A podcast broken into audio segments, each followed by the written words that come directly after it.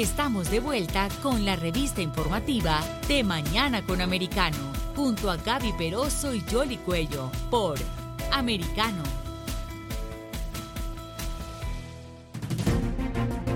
Continuamos con más aquí en De Mañana con Americano y vamos a hablar justamente del tema del precio de la gasolina y la actuación que podrían tener en el futuro las empresas petroleras. Sabemos que Joe Biden las ha acusado directamente de ser parte del problema de los precios que tenemos que pagar cada vez que echamos gasolina, pero para entender un poco más este tema hemos invitado a Luis Pacheco. Él tiene más de 40 años de experiencia en la industria petrolera, es miembro no residente del Instituto Baker de la Universidad de Rice. Muy buenos días, doctor Pacheco.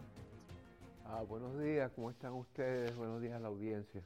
Si queríamos entender, se han dado una serie de reuniones, al parecer las empresas petroleras le han dado algunas líneas de acción que podrían cambiar el rumbo eh, eh, de estos precios que se están disparando, pero hay quienes dicen que Joe Biden no está haciendo caso a esas recomendaciones y no está dispuesto a cambiar la política doméstica energética de Estados Unidos. ¿Cómo lo ve usted?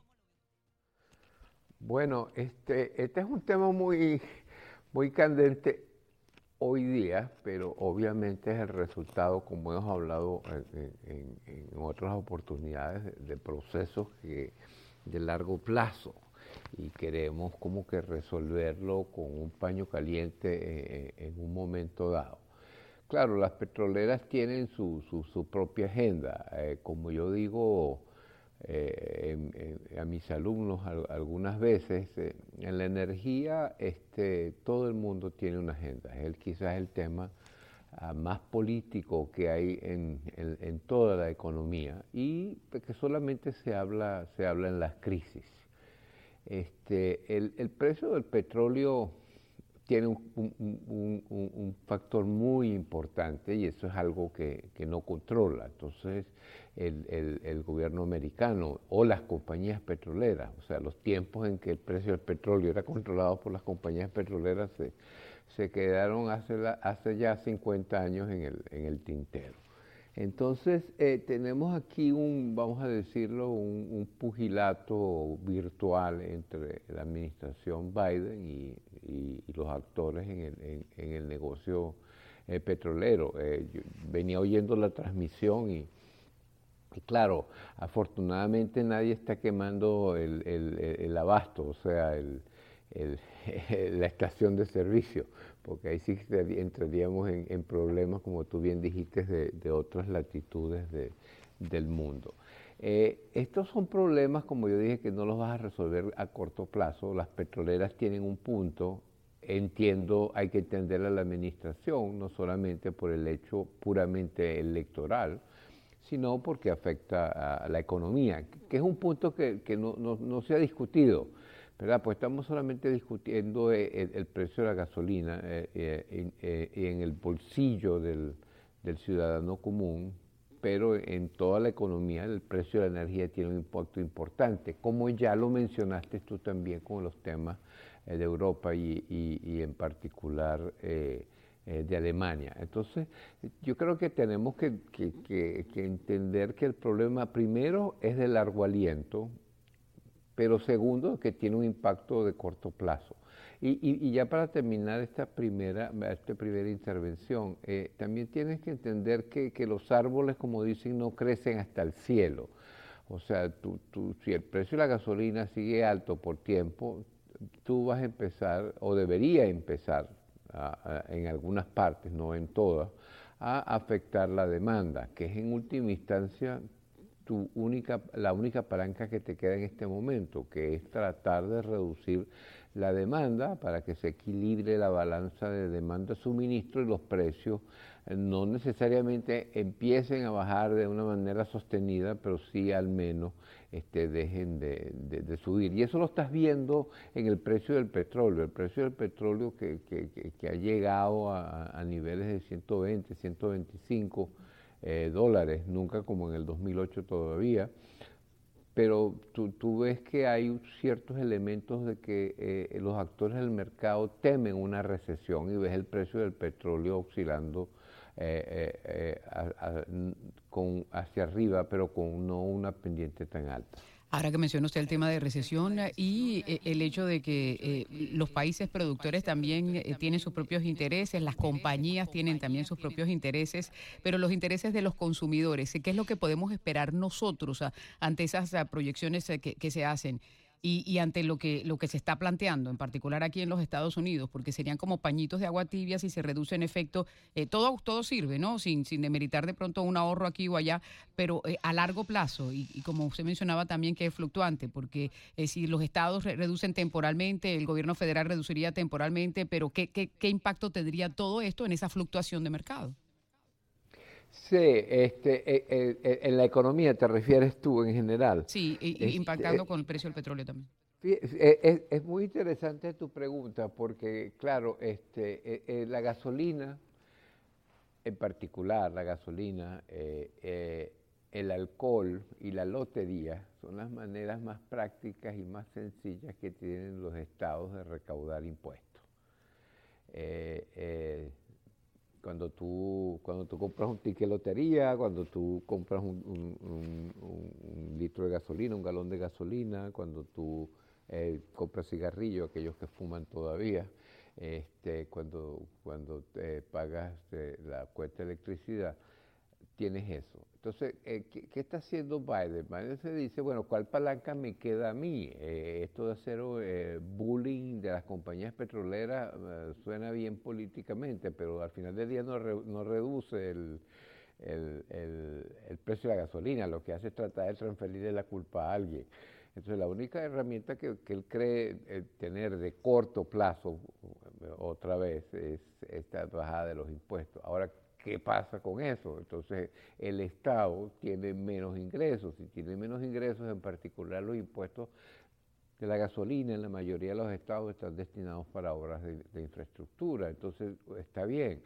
Eh, el, consumidor final va a pagar un poco menos por el galón de gasolina, que ya tú dijiste no es tanto como, como uno creyera, pero después cuando tú sumas todos los números de todos los consumidores, el Estado va a tener una merma este, importante de sus ingresos y eso se va, lo, vas a, lo vas a pagar otra vez. O sea, no vas a pagar tú el precio de la gasolina, pero que el ciudadano lo va a pagar más adelante, bien sea porque el, el, Estado va a tener que financiarse endeudándose o las obras de infraestructura no se van a hacer y entonces eh, la sociedad eh, termina pagándolo como un todo. Entonces, eh, eh, eso es un poco como, la, como las bandadas de pájaros, ¿no? Sí. Que, viajan juntos, creen que están en, en peligro los depredadores porque van juntos, pero resulta que la, la probabilidad de que un depredador se eche a alguien de la manada es más alta porque están todos juntos y es difícil que, que, no que los pelen, como dirían en mi, en mi tierra. Ahora, dentro del discurso del presidente Biden, decía que los republicanos lo están culpando de que hay menos producción petrolera y él decía que era completamente falso. ¿Cuál es la realidad actual? Porque los republicanos siguen diciendo que hay demasiadas regulaciones, demasiadas demandas y por eso las empresas petroleras no pueden actuar. ¿Quién tiene la razón aquí? ¿Qué, qué, qué, ¿Cuál es la situación de la producción doméstica de energía? Bueno, todos tienen razón y ninguno la tiene completamente. Eh, no, no, hay duda que en, los Estados Unidos en particular es muy difícil hacer ningún proyecto. O sea, tú hablas de que, de que el país parece un país latinoamericano este, por ciertos comportamientos. Yo te diría que, que lo que parece es un país eh, manejado por políticos. Hacer un proyecto en los Estados Unidos es muy difícil. Entonces, toda la serie de, permisos eh, ambientales, la misma comunidad, la misma comunidad que hoy se queja de, del precio del petróleo muy alto, no quiere que perforen cerca de su casa. O sea, eso, eso es, eh, es un problema central el, el, que es la razón por la que no se construyeron refinerías en los años 70, como hablamos en, otra oportunidad, porque nadie quiere eh, refinerías ah, cerca de su casa. Eso, eso por un lado. Eh, eso no lo inventaron los demócratas, entre paréntesis, eso lo inventaron los políticos en respuesta a las presiones sociales. Este, y eso también tenemos que tenerlo muy en cuenta. Eh, ahí este, matices que tienen que ver con cada partido político, que obviamente los demócratas tienen más respuesta a las Estamos conversando con uh, Luis Pacheco sobre todo esto que está proponiendo la administración uh, con miras a tratar de bajar el precio de la gasolina, pero eh, por supuesto, lo que tiene que ver con el, el, impuesto tiene que ser sometido al Congreso. Ya hay congresistas de los dos partidos que han dicho que eso no es la solución, así que lo más probable es que no ocurra. Pero eh, por otro lado, a nivel de los estados, cada uno de ellos ha estado tomando también medidas. Aquí en lo que tiene que ver con el estado de la Florida, en octubre se va a ver una reducción de ese impuesto eh, estatal en el estado y hay otros que también lo han hecho a su manera. Señor Pacheco, se nos había interrumpido la comunicación. Si quiere terminar su idea, adelante. Sí, disculpa. Eh, entonces te, hablaba de, de, de, esta, eh, de estas matices que tienen los diferentes partidos, donde los demócratas obviamente son más sensibles a responder a las presiones de, los grupos ambientales para que no haya proyectos o de plantas eléctricas o de perforación de pozos, o etcétera, etcétera. Pero también eh, es verdad que estamos sufriendo una resaca de la tormenta llamada COVID que es que cuando cayó la demanda en casi 30% en el año 20 y principios del 21, y hubo, eh, eh, hubo toda esta eh, reacción de las petroleras a decir, no puedo invertir, no puedo preferir en, perforar por, por simplificar el problema, eh, sino como no perforé, entonces no he podido responder a demanda de petróleo y como la demanda de petróleo no ha respondido, sube el precio del, del insumo principal de la gasolina y eso se refleja en la gasolina y el tiempo que ha tardado en responder la industria petrolera a la recuperación de la demanda, como lo hemos hablado en otras oportunidades, tiene que ver con todo esto. Entonces, tú, eh, tratar de simplificar el problema por una u, otra razón no ayuda a una resolución que lamentablemente es de corto plazo.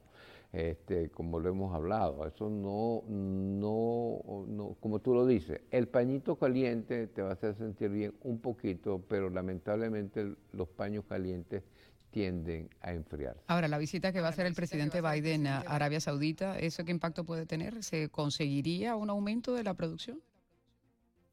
Bueno, eh, este, puede que sí, puede que no. Eh, la, OPEP, en particular Arabia Saudita, tiene sus propios, eh, sus propios intereses.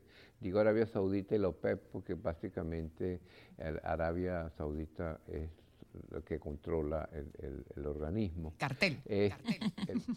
ah, bueno, yo le digo el organismo porque, porque en algún momento tu país y el mío éramos este, actores importantes de eso y es mejor llamarlo organismo que cartel, porque el cartel tiene otras implicaciones. Y como te dije, en este momento el precio del petróleo mm, es difícil decir que lo controla alguien u otro. Ahora bien, volviendo al tema principal, el, tema es que eh, em, eh, levantar la producción en Arabia Saudita eh, era relativamente sencillo cuando había lo que llamaban producción cerrada. O sea, que se tenía cerrada la producción, bien sea por razones estratégicas o por razones de mercado, y tú a, golpe de válvula, vamos a llamarlo así, podías levantar la producción y con eso afectar el mercado. Y, eso se, o se tiene básicamente como un mecanismo de, tratar de mantener el mercado equilibrado.